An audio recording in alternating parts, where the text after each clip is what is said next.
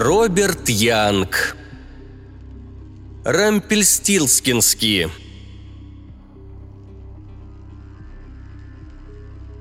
Жил-был мельник.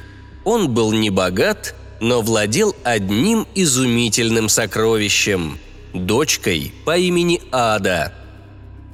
Во время государственной хлебной недели Народная ассоциация мукомолов направила мельника, являвшегося ее почетным членом, во дворец, чтобы получить от короля специальную награду. Король поздравил мельника с наградой и произнес длиннейшую речь, в которой восхвалял деятельность мукомолов, чья работа содействовала процветанию государственной экономики. На что Мельник, стремясь произвести наилучшее впечатление, ответил «А у меня есть дочка, которая может превратить золото в солому». Король очень обрадовался словам Мельника – Ваша дочка, обладающая такими замечательными способностями, может послужить на пользу Отечества. Хорошо, если золота мало, но когда его много, это становится вредным, так как избыток золота препятствует прогрессу, вредит международной торговле и подвергает мир разным опасностям. Приводите вашу дочь во дворец – мы устроим ей проверку на благонадежность, и если она успешно пройдет испытание, я тут же дам ей работу».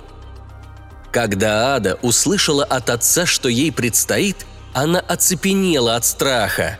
Мало того, что она не знала, как превращать золото в солому, она вообще не представляла, как работать с машиной, которая это делает. Но Ада была девушкой сговорчивой и очень-очень патриотичной. Она понимала, что должна послужить родине, да и себе тоже. Поэтому, когда на следующий день отец сказал ей «Дочка, собирайся, нас ждет его необыкновенная щедрость», Ада безропотно отправилась с ним во дворец. Девушка успешно прошла проверку на благонадежность, после чего король отвел ее в комнату всю заполненную золотом – Король указал Аде на крути-верти машину производства General Electric и сказал «За работу, девушка, за работу! Если завтра утром я увижу здесь хоть один золотой слиток, устрою тебе ревизию». Бедная Ада вовсе не хотела ревизии и очень огорчилась. Надеясь хоть чуточку успокоиться – она включила транзисторный приемник, который всегда и всюду носила с собой, и поймала своего любимого диск-жокея. Но музыка нисколько не улучшила положение. Бездумно приплясывая в такт с зажигательным мяуканьем битлов, Ада не могла отвести глаз от толчной своры ревизоров, прячущихся под порталом дома напротив – и тут, неожиданно, как бывает всегда, когда весь мир предстает в черном свете, дверь отворилась, и в комнату ворвался кругленький маленький человечек, одетый в каракулевую шубу и медвежью шапку. «Какие такие трудности, кукленок?» – спросил он. «Чего это ты разливаешься рекой Волгой в такую чудную ночь?» «Увы», – плача ответила Ада, – «я в ужасном положении. Если я не превращу это мерзкое старое золото в солому к завтрашнему утру, его необыкновенная щедрость бросит меня ревизором».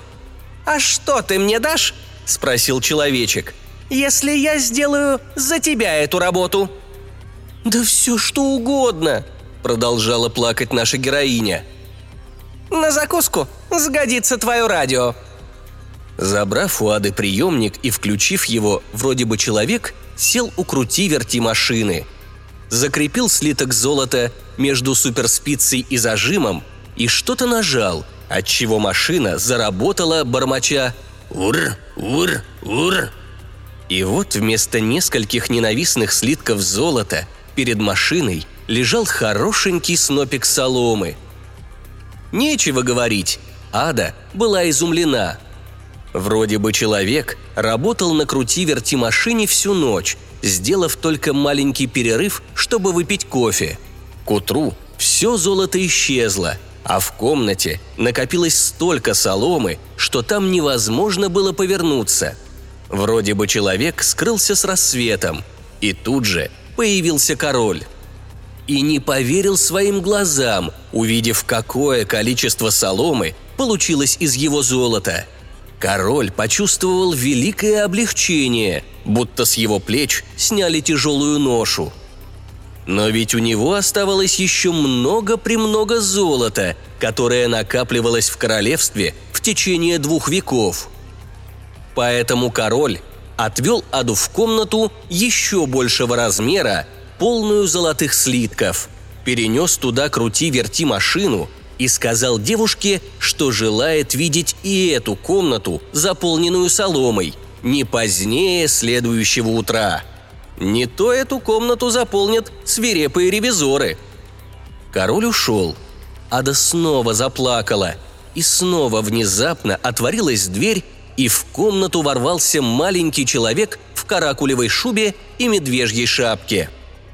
«Что же ты мне дашь, если я и эту кучу золота превращу в солому?» «Отдам мою сумочку», — ответила наша героиня. «Только предупреждаю, там нет ничего, кроме нескольких ненужных бумажек». «Беру», — сказал вроде бы человек и снова уселся за работу.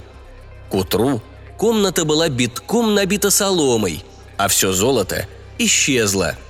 Король, естественно, порадовался результатом прошедшей ночи. Но третья комната, наполненная золотыми слитками, по размеру равнялась двум предыдущим вместе взятым. Припроводив Аду туда и перетащив туда же машину, он сказал «Мы встретили два рассвета, и еще один нам предстоит. Деточка, куколка, если ты сделаешь свою работу в этой огромной комнате так же хорошо, как и в двух предыдущих, то я сделаю тебя своей королевой». Только король вышел, как дверь тут же распахнулась, и в комнату в третий раз ворвался вроде бы человек. «Что ты мне дашь, кукленок, если я снова вытащу тебя из этого борща?»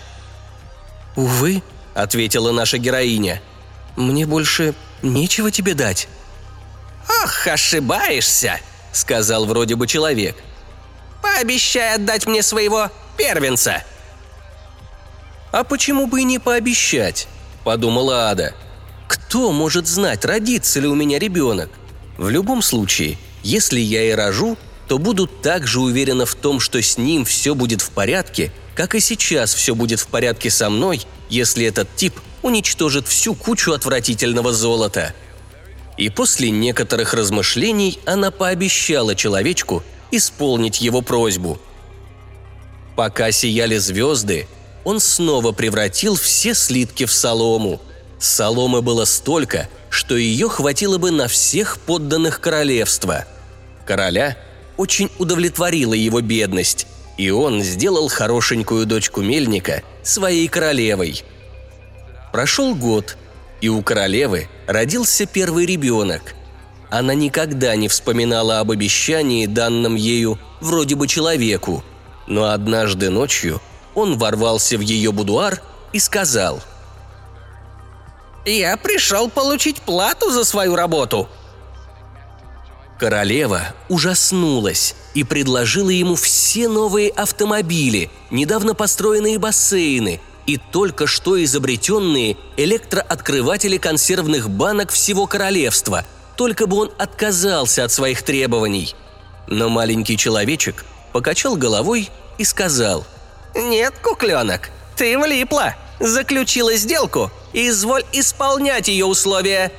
Но могу кое-что тебе предложить. Если в течение трех дней ты узнаешь, как меня зовут, ребенок останется у тебя». Всю долгую ночь королева ломала голову, но ничего не придумала.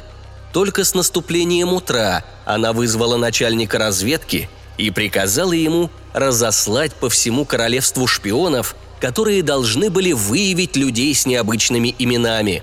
Потом Она приказала особой службе, именовавшейся Бюро анализа ненормальных названий, взять телефонные справочники и найти там самые невероятные имена. Проделав всю эту работу, она вдруг подумала, что у вроде бы человека может быть самое обычное имя. И когда он ночью появился в ее будуаре, королева спросила «А вы случайно не Смит? Или Джонсон? Или Браун?» После того, как он трижды отрицательно покачал головой, королева поняла, что она на правильном пути. Благодаря усилиям Бан королева была подготовлена к следующей ночи. Она огорошила вроде бы человека такими загадочными именами. Пизикьевич, Мискотач, Чичиков. Но в ответ видела лишь отрицательное покачивание головой. Приближался третий день. Королева была близка к отчаянию – и в тот момент, когда она почти потеряла надежду на спасение, к ней пришел один из агентов разведки и рассказал удивительную историю. «Прошлой ночью», — сказал он, — «я проходил мимо свалки подержанных машин неподалеку от дворца и обнаружил там старый кадиллак, в котором явно кто-то жил. Перед кадиллаком горел костер — а вокруг костра прыгал на одной ножке маленький человечек в каракулевой шубе и медвежьей шапке. Он прыгал и весело пел. «Скоро уж будет моим молодой королева ребенок. Денек подожду, а на завтра придется забрать. Схвачу, завернув его в дюжину белых пеленок. Рампельстилстилскински прошу меня величать». Легко представить, как улучшилось настроение королевы – и когда ночью появился вроде бы человек, она это небрежно спросила. «Кажется, вас зовут Рампельстилстилскински?» Злоба исказила его лицо до почти неописуемого безобразия. «Отдавай ребенка!» – грубо крикнул он. Королева не поверила своим ушам. «Но в соответствии с нашим последним договором вы больше не имеете на него никаких прав!» – воскликнула она. – «Какой еще договор?» – нагло спросил Рампелстилстилскинский, взял ребенка и ушел. Больше королева никогда с ним не встречалась.